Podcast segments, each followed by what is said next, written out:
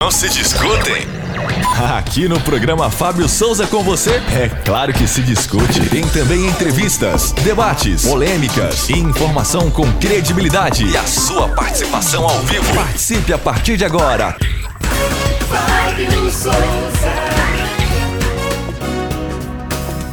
Bom, aqui a gente tarda, mas não falha. Bom dia, minha querida Goiânia, bom dia, meu querido estado de Goiás, bom dia, Brasília e Distrito Federal, bom dia você que nos acompanha pela Fonte TV em todos os rincões desse planeta Terra, através da parabólica, através da internet, através de qualquer coisa aí. Bom dia a você que está nos ouvindo pelas ondas da rádio. Bom dia a você que nos acompanha de qualquer lugar e boa noite. A você que está no reprise, no repeteco. Obrigado pela sua atenção, pelo seu carinho, pela sua companhia. Hoje, dia 30, 30 de dezembro de 2021, penúltimo dia do ano. Amanhã é o último dia do ano, meu amigo. O negócio passou rápido demais, a gente nem viu. Foi como um sopro, como uma sombra. Quando a gente percebeu, o ano já está se findando. Por falar em já estar, não se findando, mas estar começando a sua carreira jornalística, sua carreira de radialista, Joab Araújo. Bom dia, Joab. Bom dia, Fábio. Bom dia, querido ouvinte. Bom dia, telespectador. Bom dia para você que tira esse tempo para estar com a gente aqui. Muito bom ter você aqui com a sua audiência. Bom, e olha, a gente quer a sua participação. A gente quer que você mande o seu WhatsApp para cá, dê o seu comentário, fale o que você quiser pensar ah, aliás, pense fale aquilo que você quiser falar, a gente quer saber a sua opinião. O programa também é da sua opinião. Você registra, eu leio, eu só não leio palavrão. Não adianta escrever palavrão. O resto, pode mandar para cá criticando Bolsonaro, Lula, Caiado, Marconi, é, criticando quem você quiser, meu amigo. Judiciário, legislativo. É, o que você quiser falar, manda ver. Vem pra cá, manda mensagem que eu vou estar tá lendo aqui com maior alegria, maior prazer, porque eu quero que você participe e comente. É lógico também, eu quero que você escute os comentários meus e do Joab. Concordar? Você não é obrigado. Mas escuta a gente, pelo menos. Não é isso, Joab? Isso mesmo. E o número para você mandar a sua mensagem, que seja, bom, que seja uma mensagem, porque a gente não tem tempo de ouvir o áudio. É, nem, não, nem não tem atender, jeito, não né? tem jeito também, nem, ouvir, nem atender como, a é- ligação. Como é que a gente vai ouvir aqui no ar assim? É. Alô? Não tem jeito, né, meu? Isso mesmo, é tanto que a gente bebe água na cena, né, Fábio? Não, e ele corta. Você viu que ele corta, corta o nosso corta. O micro... Isso, corta o microfone pra não é. ouvir a água descendo. Mas, ó, bom, é porque é feio? Será que é feio? não sei. Não sei. Bom, dá o WhatsApp aí, João. 629-9836-9866, você participa com a gente. Fala de novo. 629-9836-9866. Mais uma vez. 629-9836-9866. Na terceira vez eu começo a ficar em dúvida. Não faça isso. Tão seguro, tão seguro. Não que diga tá isso. Tá escrito ali na sua frente. Eu nem olho, eu tô olhando aqui na mira, aqui no meu, bem no é. olho aqui, ó. Então tá bom. Gente, o programa tá começando. Hoje a gente conversa com a doutora Flúvia Amorim, que gentilmente mais uma vez vai participar do programa. Ela que é a superintendente de vigilância em saúde da Secretaria, da Secretaria Estadual de Saúde aqui do estado de Goiás. A doutora Flúvia vai estar conversando com a gente sobre a, a essa nova variante, a Omicron, como é que tá as questões de Covid. Graças a Deus caíram muito, graças a Deus os óbitos também caíram demais da conta. Uh, vamos falar sobre vacinação e vamos falar também sobre essa gripe, essa influência H3N3. Pegou 3N2. muita gente. H3N2? Isso. Uh, pegou muita gente de surpresa aí, tem muita gente gripada. É, hoje eu passei numa farmácia, Joab, a farmácia estava lotada, cara que aquilo? Aí eu fui numa outra farmácia lotada também. Fui comprar um mel com própolis, sabe? Isso. Pra garganta, lotadíssima. Então, ah, subiu um bocadinho aí. A gente vai estar conversando com ela sobre esses e outros assuntos. O programa está apenas começando e a gente sempre começa com o versículo do dia. Vamos lá? Agora, no programa Fábio Souza com você, é momento de fé e reflexão. São Paulo Apóstolo, na sua primeira carta aos Coríntios, capítulo 10, verso 31, diz assim: Assim, quer vocês comam, quer bebam, quer façam qualquer outra coisa, façam tudo para a glória de Deus. Quer comam, quer bebam, quer façam qualquer outra coisa, façam tudo para a glória de Deus. No final das contas, o que importa é que as nossas atitudes, nossas falas, nossos pensamentos, o que importa é o que a gente faça e deixe de fazer, seja de fato para, para a glória de Deus. Se é para a glória dele, tem que ser segundo a vontade dele. Né? Não adianta eu dizer pro Joab aqui que eu vou dar um presente para ele, eu dou lá, sei lá, um suco de beterraba. Ele fala para mim, eu não gosto de suco de beterraba. Não, mas eu tô te dando é para sua glória. Mas eu não gosto. Então é a mesma coisa. A gente tem que saber o que Deus gosta para dar para ele. Honra só é honra quando eu estou honrando com o gosto da pessoa. Senão não é honra. Não adianta, não tem jeito. Tá bom? 11 horas e 8 minutos. Fábio Souza. Olha, nós vamos conversar depois, é, uma das notícias, nós vamos trazer uh, o que está acontecendo na Bahia, o que está acontecendo aqui no norte de Goiás, o que está acontecendo em Minas Gerais e no Espírito Santo, que são as enchentes, né, que, que já ceifaram vidas, são as enchentes que já trouxeram é, pessoas desabrigadas, enfim, é uma tragédia que está acontecendo, sobretudo na Bahia, que já tem inúmeros mortos, é, pessoas e que deve aumentar esse número de mortos, enfim. Ah, o que me impressiona, eu não vou nem trazer informação agora, porque o Joab vai saber da informação melhor daquela que foi apurada pela nossa equipe. Entretanto, uma coisa me chama muita atenção e eu confesso para você que me revolta um bocado a disputa política que acontece em meio à tragédia. Parece que a turma gosta de aparecer em tudo quanto é momento para fazer política. Quando acontece tragédias nos Estados Unidos, eu conheço bem os Estados Unidos, que eu já morei lá um tempo. Quando acontece tragédia nos Estados Unidos, o que acontece? O Partido Republicano, se ele está no governo, e o Partido Democrata é oposição, ou vice-versa, agora no caso é o Biden, então ele é democrata. Se acontecer tragédia, todo mundo se une que a tragédia deve-se buscar solução para o problema da tragédia. É uma união, é um, é um inimigo em comum. O debate político existe, a disputa eleitoral existe, o, certo, o errado existe, o que é de direito, o que é esquerda existe, isso tudo lá existe nesse amadurecer democrático republicano que é os Estados Unidos. Entretanto, quando há tragédias, e aí eu sempre faço aquela comparação do Katrina, porque o Katrina matou quase duas mil pessoas, mas hoje acontece tempestade lá e não acontece mais porque eles investiram, não, não tem a destruição maior como foi anteriormente, porque eles investiram em infraestrutura para impedir tragédias como tal, para impedir que coisas como a Katrina, uma tragédia igual a Katrina repetisse. Mas eles se uniram.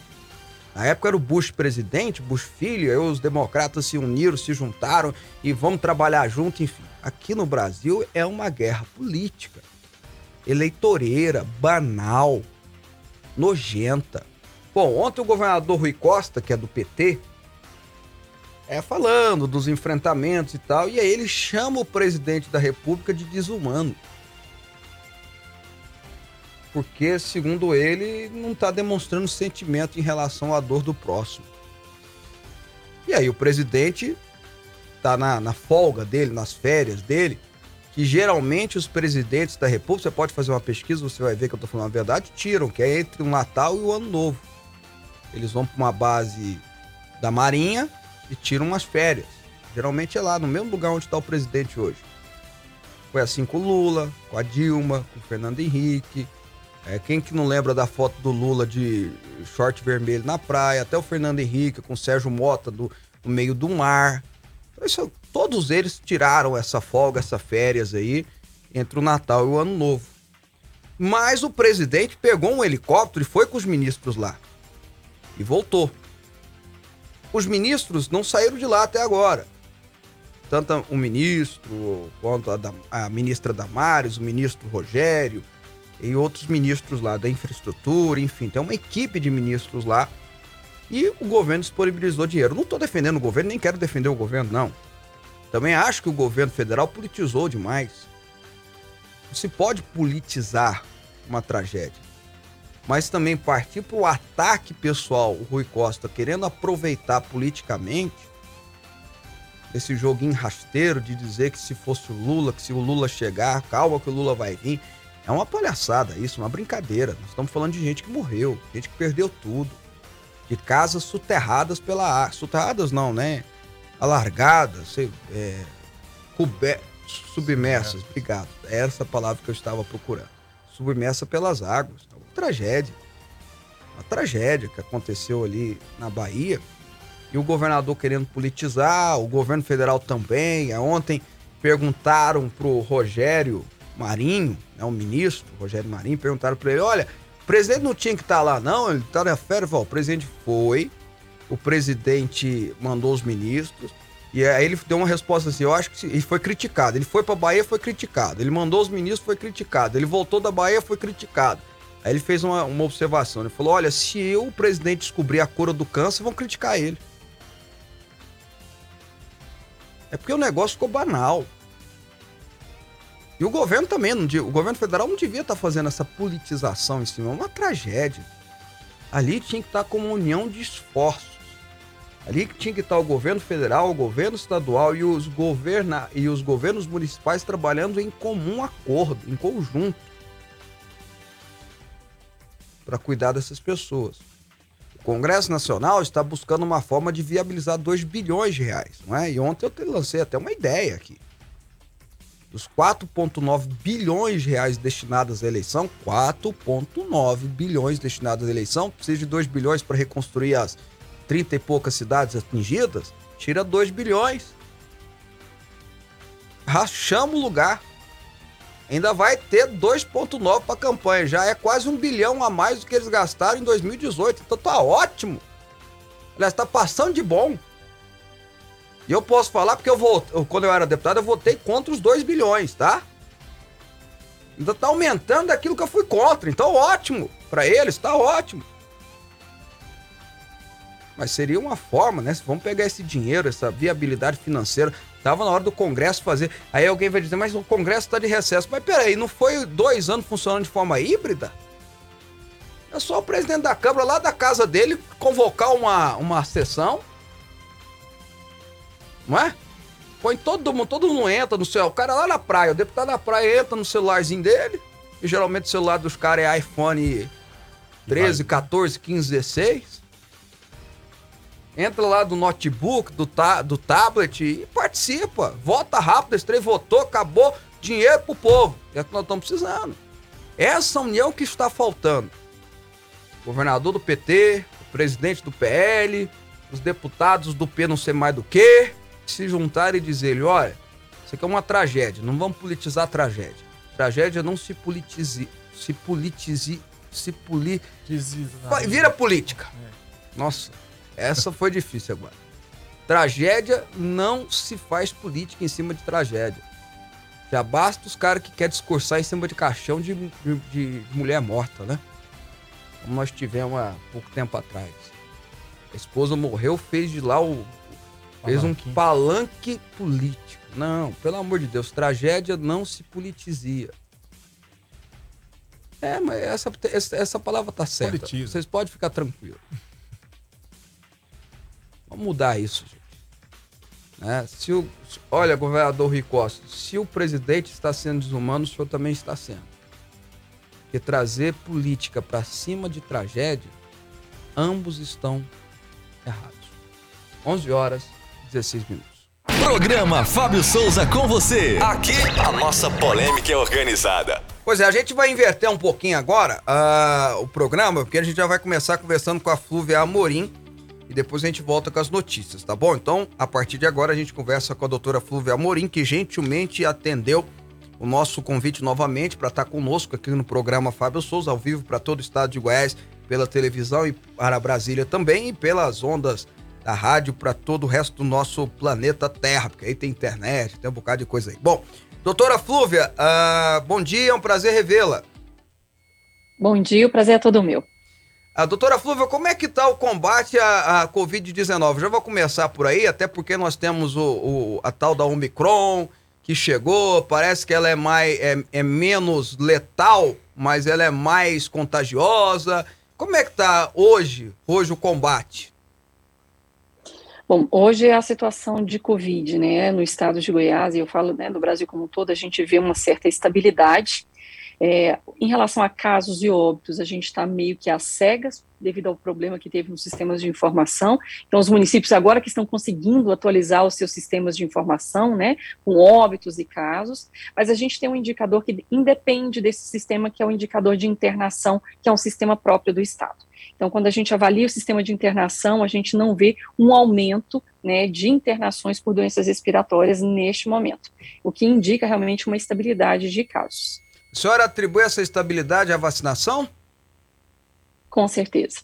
E a gente fala isso é, com muita tranquilidade, porque nós vivemos em junho deste ano uma situação muito parecida que a gente viveu no começo de 2021, que é a introdução de uma variante nova. Entrou em junho né, de 2021 a variante Delta, que na Índia e na Europa causou um estrago muito grande, né, e aqui a gente não visualizou isso, né, e muito devido ao avanço, principalmente que aconteceu em junho, julho e agosto, da vacinação né, que era quando agosto e setembro era quando era para se quando essa variante estivesse bem dispersada mesmo, né, e aí tipo, poderíamos ter mais casos, mas coincidiu também com o período que a gente teve o maior número de pessoas vacinadas. Então isso muito provavelmente não é um fator único, deixar bem bem claro, não é só vacina, a vacina é o principal, mas também o uso de máscara, ainda das medidas, né, que a gente fala não farmacológicas, também ajuda, ajudam nessa situação. E essa é o que a gente está vendo agora. Em relação à Omicron, é algo novo, né, para nós. A gente, hoje, inclusive, saiu o resultado de um novo sequenciamento que a gente fez de amostras do estado de Goiás. É, muito provavelmente nós teremos novos, né, novos municípios com Omicron nessa, nesse resultado, porque, pelo que a gente tem visto, como é, você mesmo falou, dispersa muito rápido. Né, então, provavelmente nós teremos a Omicron predominante nas próximas semanas, nos próximos meses. João Araújo. Muito bom dia, Flúvia Morim. É um prazer ter você no programa. É, a pergunta minha é que tem se falado muito sobre a prevalência da gripe causada por um subtipo da influenza. E a senhora pode explicar para a gente? Essa tal da H... H2N3, H2N3. Assim. H3N2. Isso, ao contrário. H3N2, isso. É. O é, que, que acontece com a influenza, né? Desde a, a, gripe suína, né? Lá em 2009 e em 2010 a gente começou a vacinação, a gente tem ciclos de influenza naturalmente né? Ou é H1N1, ou é H3N2, ou é influenza B. Então, a gente vem monitorando. O que, que aconteceu de diferente nesse ano? Algo que era esperado para o outono antecipou. E por que, que nós não tivemos 2020, 2021? Porque as pessoas ainda estavam mais cuidadosas, né? Usando máscaras, tendo menos contatos. Então, isso fez com que a gente não tivesse no outono de 2020 né, e nem no outono de 2021. Mas com a, as pessoas acabaram baixando um pouco a guarda. Então, aquilo que era esperado para outono de 2022 antecipou o verão de 2021, que é a ocorrência do H3N2, do vírus influenza. O vírus influenza, ele, é, historicamente, a gente já sabe que ele é mais grave para alguns grupos de risco, principalmente crianças, gestantes e idosos, que é, são esses grupos que a gente vê o maior número de internações, principalmente crianças e idosos. Então, por isso é um grupo para nós que é prioritário para receber vacina, para atendimento médico, inclusive, que é essa orientação que a gente tem passado. Para os demais, né, historicamente, né, da nossa série histórica, é uma gripe, realmente causa febre, dor no corpo, tosse, espirro, mal-estar, mas para os mais jovens fora desse grupo de risco, a grande maioria evolui para a cura naturalmente. Mas para esses grupos de risco pode ser mais grave, e por isso a nossa atenção maior. Bom, doutora, desculpa o meu leiguismo, tá? Pode parecer leiga a minha pergunta aí, mas é, é verdade, é leigo mesmo. A, a, a, Omicron, ela é um, um, um, um Covid, uma espécie de Covid que é mais fraca.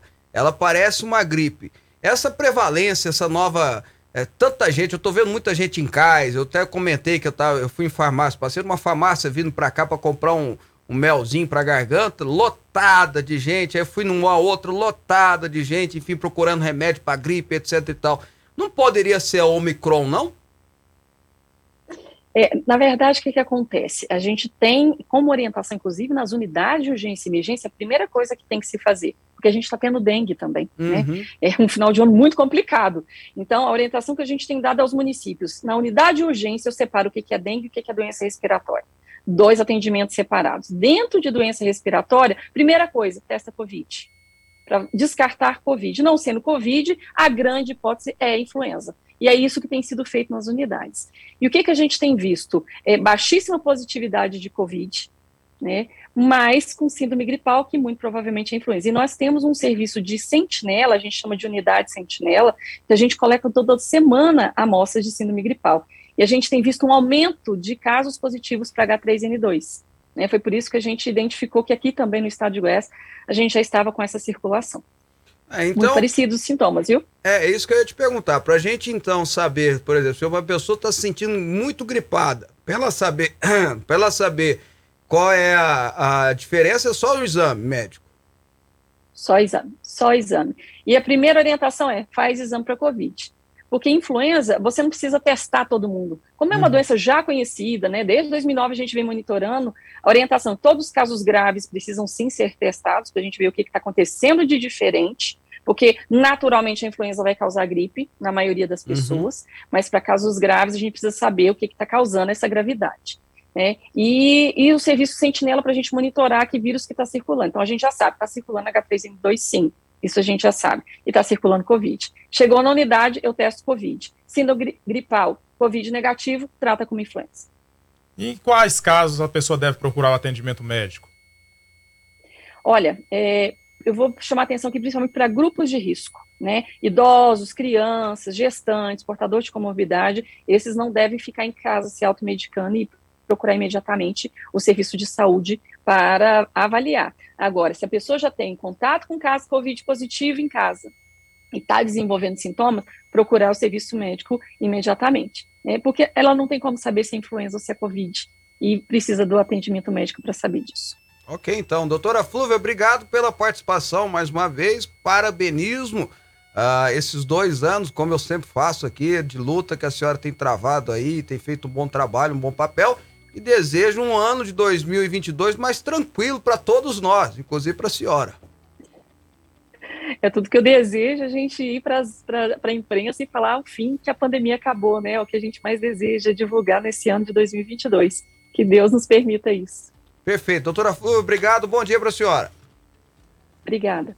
Tá aí, conversamos com a superintendente de Vigilância e Saúde da Secretaria Estadual de Saúde do Estado de Goiás, a doutora Flúvia Morim. Nós vamos chamar um intervalinho, depois a gente volta com informações e notícias para você. Não sai daí não, rapidinho eu volto. Entrevista, política, futebol, Fábio Souza. Você está ouvindo Rádio Aliança M1090 e Fonte FM Digital. Gente, vamos fazer um amigo oculto diferente. Eu dou dicas de quem eu sou e vocês me dão um presente, ok? Ó, eu sou o artista mais bonito, mais talentoso e também o mais humilde do Brasil. Ah, é, ó, e só como frango se for da Super Frango. Ficou fácil, né, gente? Isso mesmo, aqui é o Leonardo. Agora é só mandar uma ave felicitar para mim. Combinado? Neste Natal e em todos os outros. Frango é super frango. FM. Venha fazer uma viagem ao centro da Bíblia com Didascalia, mais uma obra do bispo Fábio Souza. Para você que ama a palavra de Deus e busca sabedoria, o livro traz cerca de 200 estudos com a linguagem de fácil compreensão, que vão te levar a uma verdadeira viagem ao centro da Bíblia. Didascalia mais uma obra do Bispo Fábio Souza. Lançamento Editora Vida. Informações 62 3541 7800. Rádio Aliança M1090 e Fonte FM Digital. Pensão em dobro para você. Fonte FM. Precisa de uma leitura envolvente capaz de transformar a sua mentalidade e colocar a sua vida no rumo certo? Então não perca tempo e adquira o livro Na Vertical, 11 Pilares para o Sucesso, do Bispo Fábio Souza, publicado pela editora Quatro Ventos. De... Fábio Souza. É, ontem aconteceu, é bom que a gente registre aqui, a morte do cantor Maurílio. Maurílio, deixa eu pegar aqui direitinho. É, o Maurílio que fazia dupla com a Luísa, né? Maurílio e Luísa morreu aqui em Goiânia aos 28 anos de decorrência de uma tromboembolismo pulmonar. Um tromboembolismo pulmonar. Ele teve três paradas cardíacas, enfim, enquanto ele estava gravando um DVD aqui em Goiânia no dia 15 de dezembro. Estava internado desde então e chegou a falecer no dia de ontem. É, eu, eu, confesso para vocês que eu nunca tinha nem ouvido falar dele como cantor, mas me parece ser um cantor muito conhecido no Brasil afora. E, mas eu lamento muito a idade, né? 28 anos é muito novo para se morrer. Né? Enfim, lamento e fica a nossa solidariedade à família, que me parece que tem algum, algum vínculo aqui também com Goiás. E morreu também outro outro cantor ontem, João. Mas ainda aí foi uma questão de câncer. O cantor sertanejo Iago, que fazia dupla com Santiago. É, aos 29 anos também, decorrência de uma pneumonia toraxa durante o tratamento de linfoma. Ele tem, tinha um linfoma de câncer, então, Enfim, ontem foi um dia triste para a música sertaneja brasileira também. Morreu esse cantor, o Iago, no Paraná, e o Maurílio, que fazia a dupla com a Luísa aqui em Goiânia. Fica registrado aqui, então, a morte e a nossa solidariedade aos seus entes queridos. A Petrobras informou na última terça-feira que chegará ao fim de 2021 com cerca de 6,7 de 6,17 bilhões acumulados em recursos recuperados por meio de acordos de leniência, repatriações e delações premiadas. Apenas neste ano, mais de 1,2 bilhão foram recuperados pela Petrolífera. A devolução mais recente se refere ao acordo de colaboração premiada celebrado pelo Ministério Público Federal do Rio de Janeiro, com executivos da Carioca Engenharia. A Petrobras atua como coautora do Ministério Público Federal e da União em 31 ações de improbidade administrativa em andamento. Além disso, é assistente de acusação em 85 ações penais relacionadas a atos ilícitos investigados na Lava Jato. Ah, vamos lá então, peraí. Vamos fazer os cálculos aqui. 6,7 bilhões de reais, é isso? 6, pon- isso, 6,17 bilhões. 6,170 milhões, Isso. então, né? Seria. Então vamos lá. Deixa eu falar. 6 bilhões 170 milhões de reais devolvidos Envolvidos. após acordos de leniência. Ou seja, o cara confessou ou foi Ajudou, pego. colaborou. Não, foi pego, né? Uhum, primeiro Aí ele ele, foi pego. é, ele foi pego, lógico. Aí ele faz um acordo, não, eu vou devolver o dinheiro que eu roubei, que eu desviei, né, que eu fiz maracutaia, que eu paguei propina, que isso, aquilo todo, vou devolver e foi o dinheiro que foi desviado da Petrobras, Isso. que dá em torno de 6 pontos, não, dá em torno não. Foi, né? Já tá lá, foi no caixa, 6.170 bilhões, 6 bilhões 170 170 milhões. Só esse ano foram 1,2. 1 Isso bilhão mesmo. e 200 mi- milhões de reais. A gente, eu não sei nem o que, que é isso de dinheiro, com toda sinceridade. Mas por que, que eu tô fazendo essas menções? 6,170 milhões. 6 bilhões e 170 milhões de reais. É zero demais, né? Muito. Por que, que eu tô fazendo essa menção aqui? Porque tem gente que diz que a Lava Jato foi uma invenção. né? São os negacionistas. Eles negam. Eles negam a Lava Jato, negam que teve desvio de recurso, negam que teve corrupção, fala que fulano de tal é inocente, que Beltrano é inocente, que Ciclano é inocente porque ele é do grupinho político dele, porque ele é idolatrado líder político dele e tudo mais. É, porque tem gente que tem isso como uma religião, né? O São Lula Salvador, etc e tal. E tá me dizendo que a Petrobras recebeu. Vocês estão entendendo o que eu tô falando, né? Ele ela recebeu. Não é que ela fez um cálculo e disse assim: olha, eu fui lesado em tantos bilhões. Não, devolveram. Pegou Tá de no, volta, tá recebeu. no né? cofre dela. Foi depositado. E essas pessoas fizeram isso por quê? Alguém devolve dinheiro sem ser pego? Alguém faz isso? Ah, gente, pelo amor de Deus, então deixem de ser negacionistas. Acreditem na ciência matemática, porque matemática também é ciência. Acreditem na ciência da contabilidade. Parem de ser negacionistas. 6 pontos bilhões, 6 bilhões, 170 milhões de reais já foram devolvidos. Vocês acham que vieram de onde? Nasceu na árvore? É lógico que teve desvio. É aí que me deixa assustado e revoltado é saber que um cara igual o Palocci, que, que deveria sim ter a pena abrandada, porque ele dedou os seus companheiros, dedou todo mundo, mas é réu confesso, tá livre. Tá anulado o processo dele. Ele é réu confesso, meu Deus do céu. Sérgio Cabral é réu confesso, já tá dos cinco é, condenações que ele tem lá, que tá segurando na cadeia até agora, duas já foi liberado. Ele só tá preso porque tem mais três. E o cara é réu confesso. O dinheiro tá devolvido. Ah, não, gente. Deixem de ser negacionistas. Negar algo que aconteceu. E o que é pior, né? E o que é pior é, é, aconteceu com a gente. A gente foi lesado. O brasileiro foi lesado. O brasileiro sofreu. O brasileiro foi traído, porque quem votou e acreditou foi traído. Não vou usar outro termo pesado, mas foi traído. Não é? Realmente. E aí ele trai, ele perdoa para ser traído de novo? Não faça isso. Não faça isso. Pelo amor de Deus, não façam isso. Deixem de ser negacionistas. Pronto. Eles gostam desse termo, eu vou usar esse termo agora. Quem diz que não existiu corrupção, Quem acredita em santo é, é, do Pauoco, Paulo. santo, santo do Pauoco, você sabe o que era o santo do Pauoco, né? Eu já ouvi falar, É, mas era o lembro é porque usavam os santos da igreja católica para trazer droga, para trazer. Então, Ah, eles- sim. eles faziam oco e botavam as coisas dentro e traziam os santos para cá. E chegava aqui e quebrava a imagem, pegava a droga, pegava o ouro, que estava tudo escondido. Era- por isso que era santo oco, né? É, ou seja, é santo que faz teatrinho por fora, mas por dentro só tem coisa ruim. Você fica acreditando nesse tipo de santo político aí, meu amigo? Eu tô falando. Eu não, desculpa, eu não tenho nada a ver com isso. Graças a Deus.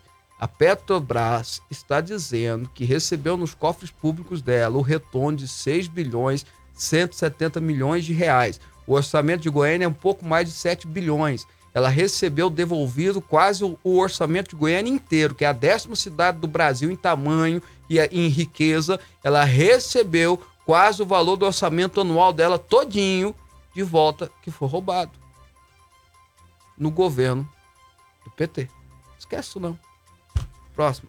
No segundo ano da pandemia da Covid-19, o Tribunal de Justiça de Goiás, TJ, TJ de, de Goiás, bateu o recorde com o pagamento de super salários a magistrados, chegando ao total de 555 milhões até dezembro.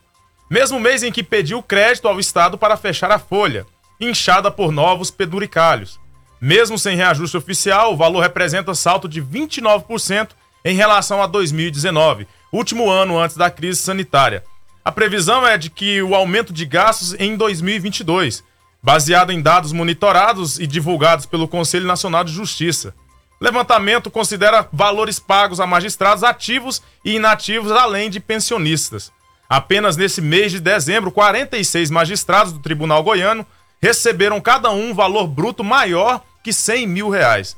No total, 215 juízes tiveram separadamente contra-cheque com cifra superior a 78.400 reais, o dobro do que é pago a ministro do Supremo Tribunal Federal, definido como teto constitucional que não incide sobre auxílios. O inchaço da folha de pagamento de juízes foi impulsionado por novos adicionais instituídos pela própria cúpula do TJ de Goiás, como a gratificação por acervo, criada em fevereiro deste ano, e o salto de até 177% no valor do auxílio saúde mensal. Este último é pago desde maio do ano passado e recebeu reajuste nesse ano com valor que varia de R$ 1.824 a 3.546 reais, conforme a idade de quem o recebe. Ah, eu tô até pe- pesquisando aqui o que quer dizer gratificação por acervo. O que, que será gratificação por acervo, hein, o, o, o Joab? Você tem alguma noção? Acervo. Gratificação por acervo, não tem nem Pelo noção. material que eles têm? Porque acervo Deve é ser material. pela folha que ele passa a mão. É, bom, não sei. Deve- Não, deve ser o número de processos É. que, ele, que, ele, que ele responde. Bom, enfim, eu não sei o que quer dizer isso não, mas vamos lá. Teve um aumento de 29%, ou seja, quase 30% aumento salarial né, de ganhos, né? Salário, porque o salário foi congelado, né? Eles não Isso. podem ganhar mais do que o ministro do STF. Então eles ficam lá com seus 33 mil, 34 mil é de salário. Aí vem os peduricalhos, etc e tal. Eles tiveram um aumento de 30% no meio da pandemia, ok? Não é isso que é a notícia? Isso mesmo. No meio da pandemia. Só esse mês, 46 juízes, desembargadores e juízes do TJ de Goiás ganharam 100 mil reais de salário. Tô certo? 46, 100 mil reais de salário. É isso, João? Isso mesmo. Ok. Isso mesmo. 215 juízes, 215 juízes, ganharam 78.400 de ganho mensal. Depositaram na conta deles. Bom, a Constituição diz que ninguém pode ganhar mais que o ministro do STF. O ministro do STF ganha 36 mil reais por mês, se eu não me engano. Então é inconstitucional. É inconstitucional. Mas quando tem questionamento, eles mesmos decidem que não, não é inconstitucional. Interessante isso, né? Você, se você, por exemplo, se o Vaguinho vai chamar um amigo dele que é advogado, então, vamos questionar isso, porque isso está errado. A Constituição diz que ninguém pode ganhar mais que o ministro do STF. Aí o Vaguinho, o advogado, vai lá. Quem é que vai decidir isso? O juiz. Bacana, né? Não é legal isso? Muito bom. Interessante demais, né?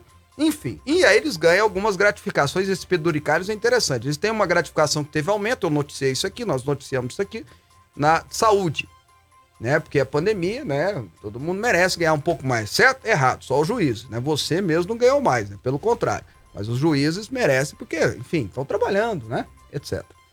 E uma tal de gratificação de acervo que eu tô querendo saber. Eles têm até gratificação para compra de livro. Não sei se vocês sabiam disso. Né? Eles têm um dinheirinho que pode comprar livro. Porque é, é- é, na verdade é o seguinte: eles não podem ganhar de salário maior do que os 33, 34 mil reais, então fica inventando essas gratificações. Gratificação disso, gratificação. Ó, o, é o Sérgio trabalho. Então eu acertei, ué. Chutei, fiz o gol. É o quanto mais trabalha, né? Quanto mais processo tem. Ah, muito bem. Então, quanto mais você faz o serviço que você é pago.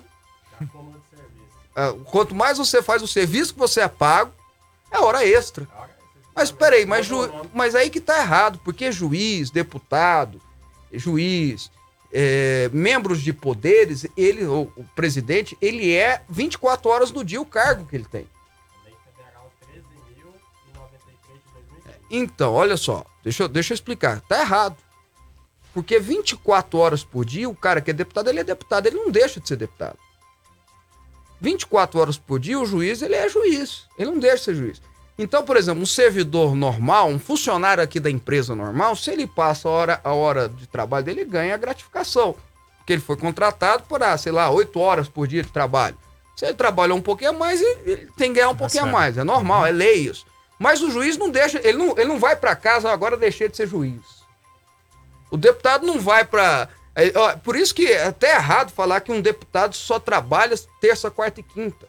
Que ele não deixa de ser deputado. Ele não deixa de ser governador. Ele não deixa de ser presidente. Então tá errado isso. Então não, não deveria existir, mas precisa aumentar o salário e tudo mais. Aí inventa esses poduricários, sabe? Eu só vou fazer uma conclusão aqui. Em meio a uma pandemia, onde as pessoas estão passando fome, onde tem gente sem dinheiro para absolutamente nada dentro de casa. Às vezes nem para fazer uma carne com batata pros filhos direito. Tem gente ganhando 100 mil reais do erário. 100 mil reais do erário. Eu não consigo ver como isso é bom. Eu não consigo ver como isso é justo. É lógico que o juiz tem que ganhar bem. Eu não estou dizendo o contrário. Mas também 100 mil reais No período que a gente tá, né, Fábio? em um mês? Aí não. Aí é chamar. Não sei, eu não sei nem o que, que eu falo. É para mim é revoltante, é o que eu bato na tecla sempre da reforma administrativa que precisa ser feita aqui no Brasil. E tem gente que fica brava comigo quando eu falo isso, né? Deixa eu ler aqui, olha só. Ah, o Divino, José Divino de Alexandre. Bom dia, Fábio. Então mudou do caso de ficar em casa e ir ao médico. Quando estiver com a última. Na última agora, não. No início dos sintomas já podem ir. É porque ele tá dizendo isso porque, se vocês lembrarem, o ex-ministro Mandetta dizia assim: olha, só vai pra casa se você tiver com falta de ar. Lembra É. disso? Só que quando a falta de ar vinha, o cara já tava indo embora. Tava no, no fim, mano. Já tava indo embora. Então, na ve- aí, aí os médicos falavam assim: não, se começa. É como qualquer doença, quando você começa a ficar doente, você começa a tratar, você se cura. Se você permite que ela evolua, aí é outra história. O trabalho fica muito pior. Então o Zé Divino tem razão de dar essa reclamação. O Juraci tá dizendo assim, ó. Bom dia, Fábio. Pra onde está indo todo esse dinheiro recuperado? Voltou pra Petrobras, porque era dinheiro desviado da Petrobras, Juraci. Então tá lá nos cofres da Petrobras. Deveria estar sendo utilizado para baixar um pouquinho o combustível, né? Seria uma boa, né? Mas tudo bem. Porque a Petrobras é uma empresa, né? Ah, Hospital Santo Antônio Descoberto, Fábio, nós queremos saber, tá aqui, deixa eu ver aqui o Geraldo. Ah, estamos atrás. O pessoal lá não tá querendo falar não, viu? Daqui a pouco a gente vai gravar, que a pessoa dizer, não quero falar. Eu vou botar no ar aqui, porque ninguém quer falar, né? Ah, e aí, última participação, Danilo. Mais corrupto eleitor que vota em políticos corruptos. Ok. Ainda não acredita nas corrupções dos governos anteriores do presidente Bolsonaro. Ainda querem provas maiores que está, está estas recuperações e devoluções destes montantes absurdos. Ele está dizendo o seguinte: os governos anteriores, tem gente que fala que não tem corrupção, mas aí devolve 6 bilhões. Como é que não tem corrupção? Como é que não teve corrupção? Né? Esse dinheiro, não, o cara foi lá e deu de graça, ô Joab. Foi um delírio que a gente teve, né? Nesse É, tu, é, não, e o dinheiro tá lá no cofre. Esse é, quer prova maior do que essa? Meu Deus do céu. Bora para as notícias. O presidente Jair Bolsonaro sancionou a lei que institui o Auxílio Brasil, programa social que substitui o Bolsa Família, criado em 2003. A decisão foi publicada com vetos no Diário Oficial da União desta quinta-feira. A medida provisória responsável pela lei, editada em agosto pelo governo federal, foi aprovada pelo Senado em 2 de dezembro e em 25 de novembro pela Câmara dos Deputados. O Auxílio Brasil começou a ser pago em novembro, mas o valor de 400 reais, prometido pelo governo só foi implementado em 10 de dezembro, após a promulgação da PEC dos precatórios, que abriu espaço fiscal no orçamento e a publicação de uma medida provisória que complementou as parcelas já previstas. Os brasileiros contemplados com o Bolsa Família não precisam realizar um novo cadastro para receber os recursos do Auxílio Brasil. Os beneficiários podem retirar os valores nas lotéricas, agências da Caixa e pelo aplicativo Caixa Tem, no qual constam todas as instruções sobre o pagamento. Olha só que interessante. Bom, que bom que vai pagar a população os 400 reais que tá- a gente está precisando de fato. Por favor, use esse dinheiro para comprar comida para os seus filhos.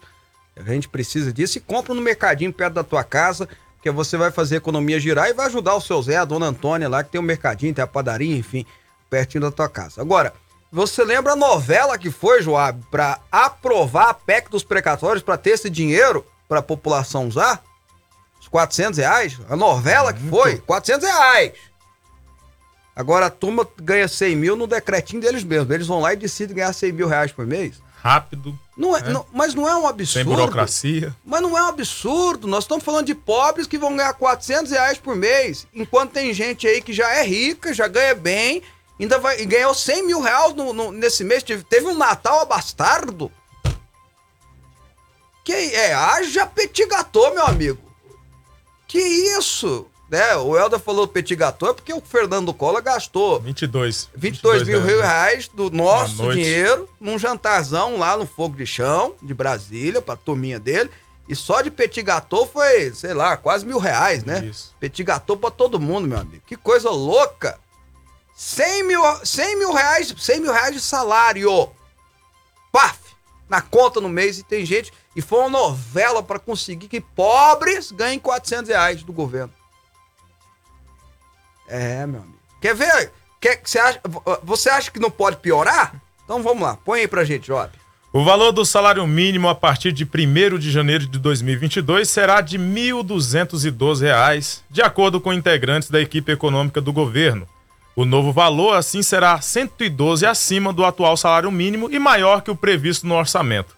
Na proposta original enviada ao Congresso em agosto, o governo projetou o valor do piso salarial em 1.169 reais, mas a inflação acelerou no segundo semestre com a alta nas contas de luz e nos preços dos combustíveis. Na semana passada, o Congresso aprovou a, proposta orçamentária de 2022, com previsão de R$ 1.210 para o salário mínimo. Para o aumento, o governo aplicou a previsão de alta de 10,002% para o Índice Nacional de Preços ao Consumidor, para este ano, que serve de base para a correção do piso nacional. Isso significa que, pelo segundo ano consecutivo, não haverá ganho real para o salário mínimo, mas apenas a reposição da inflação. É, então vamos lá, então. O salário mínimo subiu pra 1.200 reais, é R$ isso? 1.212. reais. 1.212 reais. Tem os 12, né? Não Isso, pode tem um esquecer 12. dos isso. 12, 12 é né? dinheiro demais. É, que isso, né? 1.212 reais. Subiu para 1.212 reais o salário mínimo. É que ainda pode é, arrebentar é, pequenos é, negócios, pequenos emprega- empregadores que às vezes não dão conta nem de pagar esse, esse aumentinho de cento e poucos reais que teve, 112, 112, reais. valor de um, de É. um, de um gás. É, o 112 reais ou de um quilo de carne, né? Porque o negócio tá tão É feio, mesmo. rapaz. É, Isso ué. mesmo, Dependendo é. de onde você compra, talvez dá um quilo, Dá, 900 dá um, um quilo, um, um quilo e meio É. de carne. Tá louco um negócio desse. Enfim, mas nós temos juízes ganhando 100 mil reais por mês. Enquanto tem gente que vai ganhar 1.200 reais, 1.212, não pode esquecer do 12 reais. 1.212 reais, muita, muita gente, nós estamos falando de milhares de pessoas, nós temos juízes ganhando 100 mil reais. E não é um caso isolado do estado de Goiás, não. É assim no Brasil inteiro. É assim no Brasil inteiro. Então, gente, eu, eu, eu vou, vou ser sincero com vocês. Ou nós fazemos uma reforma administrativa com urgência no Brasil, ou nós teremos problemas seríssimos num futuro bem próximo. Porque não tem como ficar fabricando dinheiro. Não tem como inventar dinheiro do nada. Dinheiro não dá em árvore. Não é assim que se estabelece economia. Quando fala de pagar salário de 100 mil reais para um ente público, para uma pessoa que é servidor público, o dinheiro sai do seu bolso, do meu bolso, é do imposto. Ah, mas eu faço de tudo para não pagar imposto de renda. Ok, mas tu paga o ICMS, meu amigo. Quando você vai abastecer, quando você vai comprar um- uma mercadoria, quando você faz é, é, qualquer outra coisa. Você paga quando a sua rota é esburacada. Você paga de outra forma. Um dinheiro que poderia ser aplicado na saúde. Você paga de outra forma. Ah, mas o imposto de renda, porque o brasileiro tem isso, né? Eu dou um jeitinho, é o famoso jeitinho brasileiro, eu jogo para baixo, não sei o que, parará. Tu paga em outra coisa, meu amigo. Tu acha que é fácil fugir de imposto no Brasil? Descobre o quanto você paga no combustível. Eu vou te falar um negócio para você. 50% daquilo que você põe no teu carro, no teu automóvel ou na tua moto, é imposto que você paga, que vai dos impostos federais aos impostos estaduais. Então não tem como fugir disso. E somos nós que pagamos. Sou eu e você que pagamos. Você acha justo pagar 100 mil reais para um servidor público? Eu não acho. Você acha, João? Eu não acho. Com todo respeito, é bom que eu não estou funalizando ninguém, fulanizando ninguém. Não estou dizendo que é o juiz fulano de tal, nem o Beltrano, porque depois ainda é só para mim. Eu tenho dois filhos, não quero que só para mim. Eu estou falando do sistema todo. Ou a gente muda esse sistema, que está totalmente viciado, totalmente capenga, totalmente desmoralizante, ou no seu não vamos parar não, gente. Porque a turma toma decisão, faz o que quer e não tá nem aí, ué. Enfim. Ô Robson, ô Joab, Robson não. Ah, ontem perguntaram Mencionar mim, o nome dele antes do fim do ano. Não, também. é, ontem perguntaram para mim o que, que aconteceu com o Robson, eu esqueci de responder aqui, perguntaram aqui, mas o Robson, é, ele tá num... Ele, ele, por iniciativa dele, né, tá buscando uma outra carreira profissional, viu, gente? Comum acordo, o Robson continua amigão da gente aí, enfim. Tá? Então, só mencionar isso aqui. Não foi nem exonerado, ele que pediu para sair porque ele tem um desafio profissional diferente agora. Não quer mexer mais com TV, com rádio, essas coisas, não quer ganhar dinheiro, né? Assim, tá bom. A Alessandra de Brasília me perguntou aqui, Joab, se, que ela viu no jornal hoje que o governo Bolsonaro recusou a ajuda da Argentina para o pessoal da Bahia, né? E ela queria que eu explicasse isso um pouquinho mais. Bom, eu vou, vou falar o que eu li, tá bom? A Argentina ofereceu uh, profissionais especializados na área de saneamento, logística e apoio psicossocial para vítimas do desastre. Ou seja, não ajuda, não é ajuda de dinheiro, nem ajuda de, de alimentos, nem nada não, tá? Até porque a Argentina é falida. A Argentina hoje está falida. Argentina, vou repetir, desde o governo Mene, acabou o governo Mene, faliu a Argentina. A Argentina é um país falido.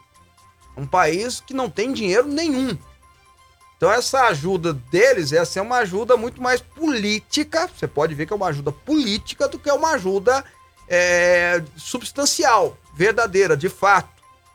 Ajuda psicossocial. Nós temos aqui no Brasil psicólogos e psiquiatras né, muito melhores que argentinos, com todo o respeito aos irmãos argentinos, nossa turma é muito melhor. De logística, da mesma forma. Na área de saneamento, da mesma forma. Então eu entendo que o governo viu que isso era uma questão apenas puramente política e disse: olha, pelo amor de Deus, dá licença. Quer ajudar com alimento, com água tratável? O Brasil todo está se mobilizando para isso, beleza, ótimo. Estamos precisando de medicamentos, de remédio, mas fazer gracinha com o chapéu dos outros para falar de política, aí não. É a mesma então, história, né, Fábio? De politizar. A, é, é, literalmente, né? Uhum. Você acha. Olha, aqui, nós, nós vamos noticiar agora que em Goiás lá nos quilombolas, tá tendo. A água tá invadindo lá. Só que o governo aqui é da direita. Você acha que o presidente do P, que é esquerdista da Argentina, vai oferecer ajuda para cá? Não vai oferecer pro Rui Costa, que é petista. E é uma ajuda, se fosse uma ajuda assim, ó, nós temos remédio sobrando, vamos mandar para lá. Não é? Vamos mandar temos, material para reconstruir as casas. Vamos mandar cimento para lá. Tijolo. Vamos mandar. Aí era uma outra história, mas falar de ajuda psicossocial mas que isso, só precisa de ajuda psicológica, eu concordo, mas na Bahia tem muito melhores profissionais psicólogos e psiquiatras do que na Argentina inteira. Pelo amor de Deus. Aí eu entendi agora, lendo a notícia do UOL, que é canhota pra caramba, lendo a notícia do UOL, eu tô entendendo, viu, o, o minha querida amiga Alessandra, tô entendendo por que que teve essa, essa, esse diga não né, do governo. Na tarde desta quarta-feira, a Superintendência de Proteção e Defesa Civil da Bahia atualizou os dados referentes às enchentes que castigam o estado nos últimos dias. Segundo a nota, o número de mortos subiu para 24 em relação aos números de terça. Um casal foi arrastado pela enxurrada em São Félix do Coribe e um homem foi atropelado em Ubaitaba porque o motorista perdeu a visibilidade devido às chuvas. O município com maior número de mortos é Itamaraju, com quatro perdas. Ao todo, são 141 municípios afetados, sendo que 132 estão em situação de emergência. São 37.324 desabrigados, 53.934 desalojados e 434 feridos. O número total de atingidos é de 629.398 pessoas. Além da Bahia, o estado de Minas Gerais também tem sofrido com as fortes chuvas do fim de dezembro. De acordo com o um boletim divulgado pela Defesa Civil nesta quarta-feira, nos últimos dias, seis pessoas morreram. 2.401 pessoas estão desabrigadas e 10.200 estão desalojadas. Ao todo, mais de 27 mil pessoas foram afetadas pelas chuvas e 56 municípios estão em estado de emergência. Pelo menos pelos próximos 10 dias, as regiões norte e nordeste de Goiás vão continuar sendo atingidas por um grande volume de chuvas. As fortes precipita precipitações têm prejudicado as condições de trafegabilidade e deixado moradores ilhados nessas áreas.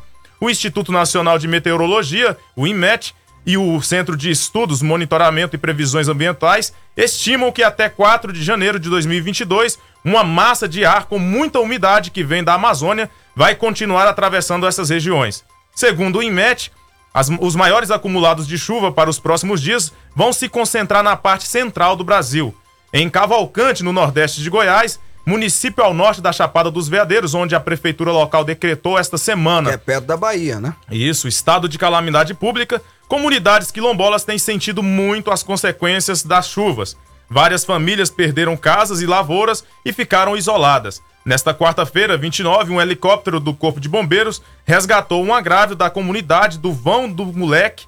Outras já tinham saído para dar à luz em Cavalcante. É, pois é, veja só, gente, a, e as cenas que estão chegando de lá são, são, até, são terríveis. Né? Eu vi uma cena ontem, acho que todo mundo que acompanha o telejornal viu também, da cidade de Tabuna, na Bahia, totalmente debaixo d'água. É o que a gente viu em New Orleans, no Katrina. Né? Então é totalmente debaixo d'água. As casas, um rio entrando no meio da cidade. Eu tenho até medo quando essas águas abaixarem, elas já começaram a baixar, o problema é que vem chuva e volta a subir, do que vai ser encontrado. Então, é aí que eu tô batendo, é, tô batendo na tecla de que deveria ter nessa tragédia uma união política, não o que está acontecendo, essa bagunça, essa balbúrdia, essa inimizade governo federal, governo estadual, todo mundo se junta. E os municípios se juntando. Se juntando. Ah, quando eu falei aqui da graça, né? O cara, o cara quis fazer graça, o presidente da Argentina, porque ele é, é esquerdista roxo, é mais esquerdista do que, do que a própria Cristina Kirchner. Né, pra você ter uma ideia, ele quis fazer graça. Falar que vai dar, mandar ajuda psicossocial Uh, lá em Itabuna, eu tava vendo aqui, tá precisando de remédio. O, o, pessoal tá falando: olha, o hospital tá cheio, nós estamos precisando de remédio aqui. Então, se fosse uma ajuda de remédio, se fosse uma ajuda de medicamento, é uma outra história. Né? Então, fazer graça, não. Graça, pelo amor de Deus. O baiano tem muito mais condição de atender as pessoas lá do que qualquer outra pessoa de, de, da Argentina. Poxa vida, a Argentina não sabe nem jogar bola, vai saber fazer alguma coisa? Então, deixa eu dizer uma coisa para vocês aqui. Vou bater nessa tecla aqui. Nós precisamos juntar as, as, as forças para ajudar o povo da Bahia, para ajudar o povo do Espírito Santo, para ajudar o povo de Minas Gerais, que, como Joab disse, já tem quatro mortos, para ajudar o povo de Cavalcante, os quilombolas que estão isolados aqui do estado de Goiás, e fazemos alguma coisa. E aí tem que unir todo mundo desde doação de medicamentos, de roupa, de água tratável, porque agora eles estão com problema de água tratável na cidade. E essas enxurradas traz lama. Então, água tratável. Juntar, a, a sociedade civil está fazendo a parte dela, tem gente doando do Brasil inteiro. Está fazendo a parte dela, mas os governos têm que parar com essas picuinhas bárbaras de política e começar a fazer a parte de fato que merece ser feita, tá bom? Vambora então, Joab, que deu tempo aqui já e, e fica a nossa oração e o nosso nossos votos, né, Joab? Para que o pessoal que está passando por tudo isso aí é, melhore, né? Tenha, tenha condições para recuperarem as suas condições de vida, né? Isso mesmo, que tem um alívio né, dessa situação tão lamentável que está acontecendo e que também não fique vendo essas coisas que os políticos estão fazendo, em vez de estar colaborando com o trabalho que eles foram contratados para fazer. E olha, ontem, vocês viram, hein, gente? Ontem eu elogiei os deputados de vários matizes políticos que sentaram junto para conversar. Deu uma sugestão para eles, né? De onde tirar o dinheiro, né? Não sei se vão me acatar, não, a minha sugestão, mas tá dada a sugestão. E não precisa falar que fui eu, não. Pode falar o deputado, ah, fui eu que falei, não tem problema, não. Esquece, fala, Fábio, eu, fui- eu sou ex, ex. Ex não é assim em relacionamento, ex ninguém dá moral, então eu sou ex-deputado, esquece de mim. Vai lá e fala que a, que a ideia é de vocês, ó, banca aí. Manda para frente, Manda faz pra acontecer e o povo vai ficar muito grato com isso, com certeza. as pessoas que estão sofrendo. Joab, até amanhã. Até amanhã, Fábio. Até amanhã para você, ouvinte. Foi um prazer estar com você aqui mais uma vez. Bom, e nós vamos ficando por aqui. Amanhã é o último programa de dois. Opa, deixa eu botar a câmera certa aqui. O último programa de 2021, então tá imperdível, hein, gente? Não perca. Deus abençoe vocês e juízo. Tchau. Você ouviu Fábio Souza com você. Até o nosso próximo programa. Entrevista, política, futebol. Fábio Souza.